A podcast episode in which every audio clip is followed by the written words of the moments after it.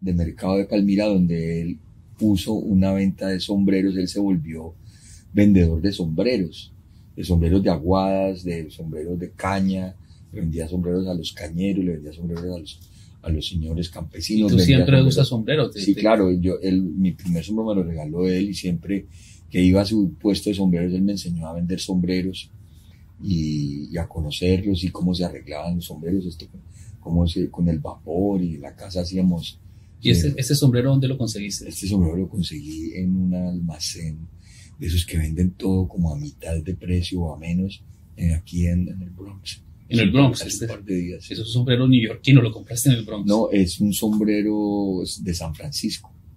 Qué Es interesante. un sombrero famoso. Una fábrica famosa de San Francisco. Ferrecci. Está, está bellísimo además. Un- Es, un- es muy Sí. bello, sí, es un sombrero muy bello. Y entonces cuando tú compras un sombrero te acuerdas de tu abuelo. Claro, claro. Sí. Sí, es que es una relación directa con ese abuelo materno que era tan fascinante y que yo le hice una canción a él, eh, a su tarea, ¿no? Dice algo así como, las manos encallecidas, las tejedoras de Iraca, lo saludan, lo saludan. Y un ángel de las lomas aún rumora su nombre en las calles de Aguadas, en las hondonadas del Patia y del Tambo, del Patia y del Tambo. Y en mañanas de Palmira, la abuela también lo espera. La cocina perfumada, pilao el maíz y la leña ardiendo, y la leña ardiendo. Era un hombre muy bello, el abuelo David. David. David, sí. Satizábal. Ateortúa. Ateortúa. David Ateortúa. Claro. Sí, el papá de mi mamá.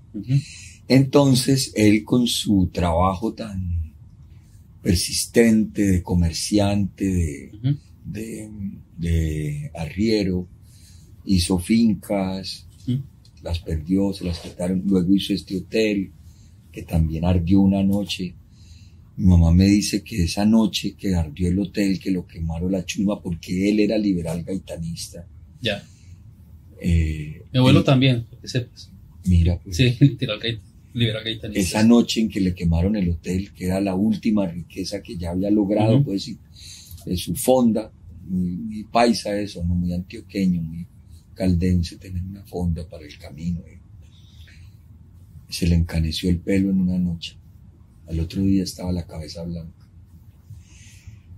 Era un hombre muy bello, muy alegre al mismo tiempo y muy trabajador. entonces sus hijas estudiaban en el colegio de la gente bien de Palmira, que era el colegio de las Belenitas, donde estudiaban las mujeres. Y pues como mi papá era hijo del, far- del farmacéutico, el dueño de la gran farmacia, que era digamos también gente bien, como dirían ahora, clase media, digamos, ¿cierto? Una Sí, sí, sí. La, pequeña burguesía de la época, digamos, los que hacen los negocios de que hacen que una ciudad sea posible, ¿no? Mm, O sea, que venden bienes y servicios en, en una pequeña escala, pero que hacen que la ciudad exista, pues. Sí. Claro, entonces él termina, ella termina enamorándose de él, aunque también tenía un, un pretendiente que era un estudiante de la Facultad de Agronomía de, de Palmira, de la sede, que ya había en esa época, se lo fundaron en los, en los comienzos de los 50, la sede de la Universidad Nacional en Palmira. La- entonces, ella, no sé, un día fue como un rapto, según entiendo, que se la raptó y ya tenía muchas dudas y la raptó. En, el, en el jeep de- En del el- amigo. En el Jeep ese Nissan de los, de, de las ventas de, de música y de armas. Para vender canciones y Y la, pistolas. y la escondió ahí en la, en la radiola. la, radiola, la metió en la vitrola. Pero, ¿Y se casaron por la iglesia o algo así? ¿O vivieron siempre así? No, se casaron por la iglesia finalmente, o sea, una boda normal y tal. Le dijo al señor agrónomo que no. Y se casaron y, y entonces el abuelo tenía un edificio, el abuelo farmacéutico ahí cerca a la farmacia y vivían en el último piso de ese edificio. Mi primer recuerdo es de un piso de vidrio en que yo estoy en la terraza de ese edificio en un caminador con una florecita en la mano.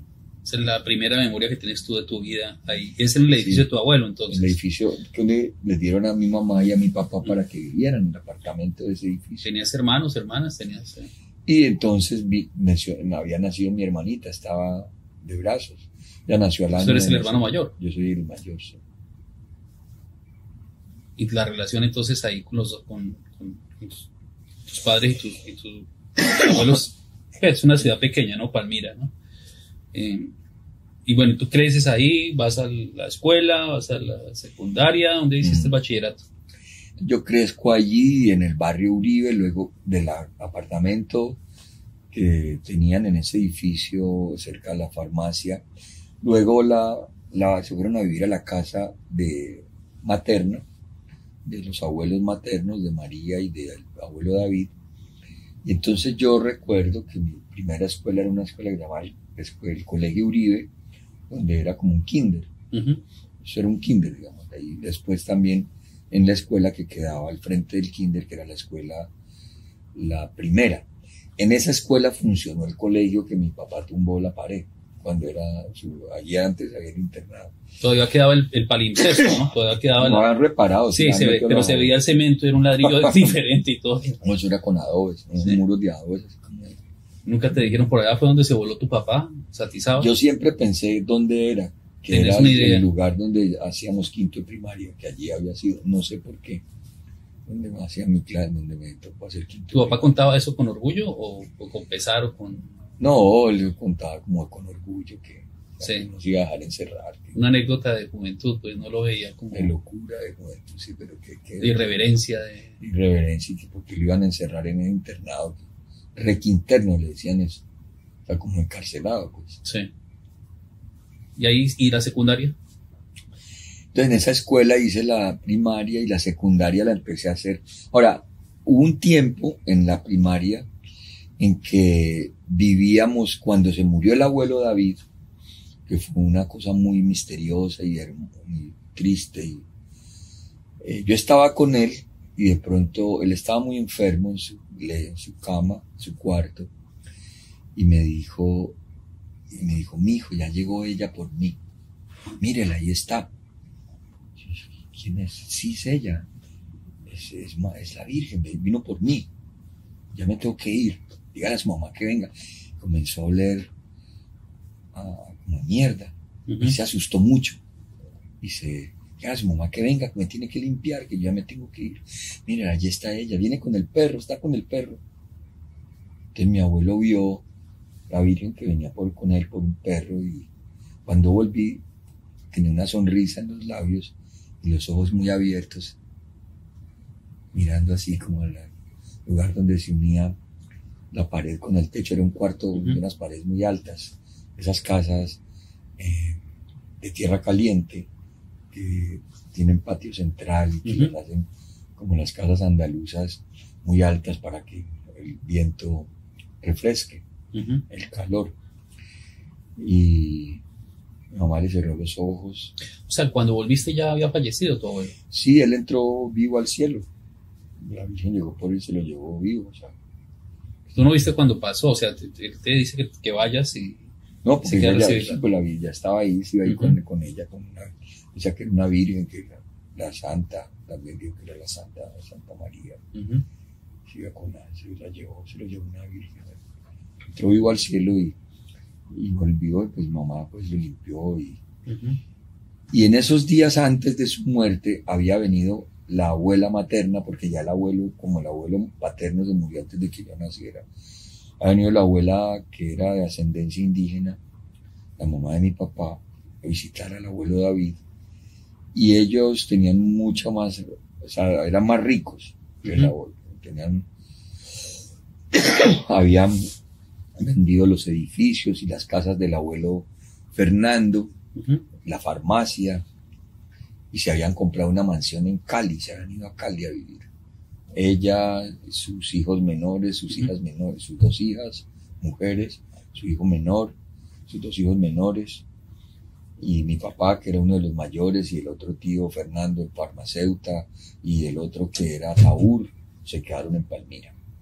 Pero ella se fue con los... Había un tío Taur también. Sí, que tenía un, una, un garito. Ok. Entonces, Marino se llamaba. Y vino a visitar al abuelo David y entonces el abuelo David le hizo prometer que ellos me iban a educar. Siempre pasa eso, viene la señora a y después... Está bien, está bien. Y entonces me fui a vivir con ellos. Yo estaba en, ¿Te fuiste a ter- Cali? en tercero de primaria o en segundo.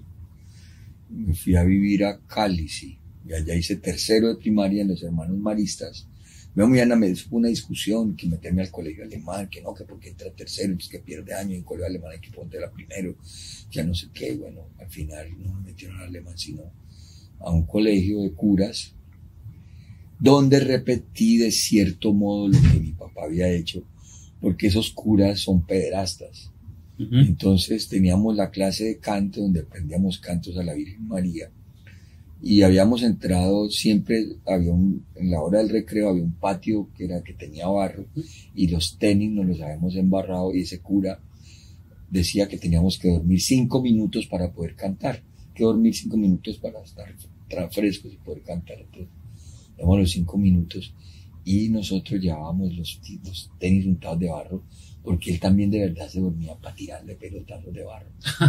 Sí.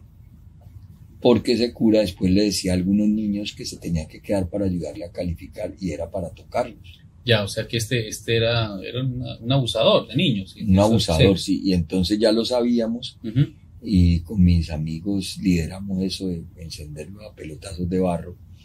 Entonces él nos llevó a, ponernos, a denunciarnos con la rectoría. Llamaron a la abuela y bueno, entonces a un psiquiatra muy famoso que era del Partido Comunista, Alfonso López Vélez, me acuerdo que llamaba ese señor. Entonces me llevaron, que ya mi abuela no sabía qué hacer conmigo, habían comprado un televisor Ujú. y, y me dejaron el fin de semana en la casa y se fueron a no sé dónde, yo quedé en la casa y yo siempre leía eh, tiras cómicas, historietas y eh, como había un tío que era pintor y el otro que también era como de las cosas electrónicas, había muchas herramientas. Entonces yo desarmé el televisor para ver por qué había la gente adentro.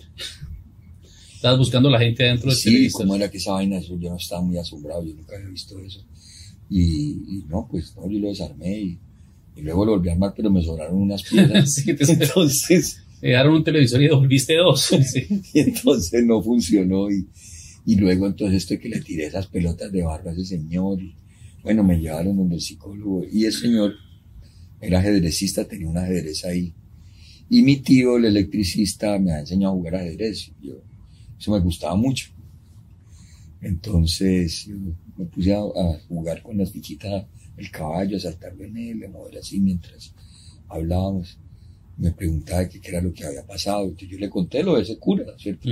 Y pues que ese cura, eso, el cura de era echarlo del colegio porque el cura una, le tocaba a los niños y, Claro, y que ya, ya habíamos hecho eso porque ese día nos tocaba a nosotros y nosotros no nos Claro, íbamos claro. a quedar. era una forma de resistencia. Pues, de Nosotros no ser- íbamos a quedar, entonces habíamos hecho ese plan para que, porque ese, él dejaba siempre dos niños y entonces a mí- con, mi, Ujú. con mi amigo me iba a tocar quedarme, por eso nos embarramos bien y lo cogimos a tirar pelotas de barro para que se armaran un despelote y no, no hubiera clase ni nada. ni nada, ¿Y sabes jugar ajedrez? Bueno, sí, jugamos una partida, mano y le gané. Te ganaste. Te ganaste al psiquiatra. Sí, es man quedó muy impresionado. Me dijo, no, usted, usted no está loco, usted lo que pasa es que es, es hiperkinético. Como que se Sí. necesitan más cosas de las que le dan. Sí. No, que va a estar loco, hombre, que decían que yo estaba loco y que sufría de maldad. Decían eso, pero la maldad era un sufrimiento, le sufren maldad. Ujú. Entonces que yo tenía el sufrimiento y no, esa abuela. Claro, entonces la abuela no, dijo, no, pero el psiquiatra es comunista. Pues le dijeron, yo escuché la primera la palabra comunista. Alguien dijo, una tía, ah, pero es que cómo lo llevan de psiquiatra, ¿no? que el psiquiatra es comunista? Claro. Sí, Pensaba que, todos, Comunista. pensaba que todos éramos iguales. Entonces, bueno, el hecho es que ahí me pusieron una sanción y yo volví al colegio. Ujú. Y, y, y lo del cura fue de nada, nadie, no le pasó nada. Entonces llegó diciembre y, y en Cali había un lugar cerca al, colegio donde vendían pólvora. todas las tronantes y papeletas y todo eso, triquitraques, sirenas, bueno. nosotros nos conseguimos un tarro de leche clean y compramos unos pedazos de mecha de pólvora y mucha pólvora. Y echamos eso en un tarro de leche clean, un montón de pólvora. Y los curas vivían en el último piso, tenían la celda allá. Y fuimos y le colgamos el tarro con pólvora y la mecha de la chapa al cura ese y nos fuimos. Y es una explosión, la cosa impresionante. Se dañó la chapa, se rompió. Le eso de la puerta quedó toda astillada y, ya, y, llena como de, humo y las manchas. ¿Quién fue? No se pues nadie decía. Y habían unos sapos que como que se han enterado y nos sapearon.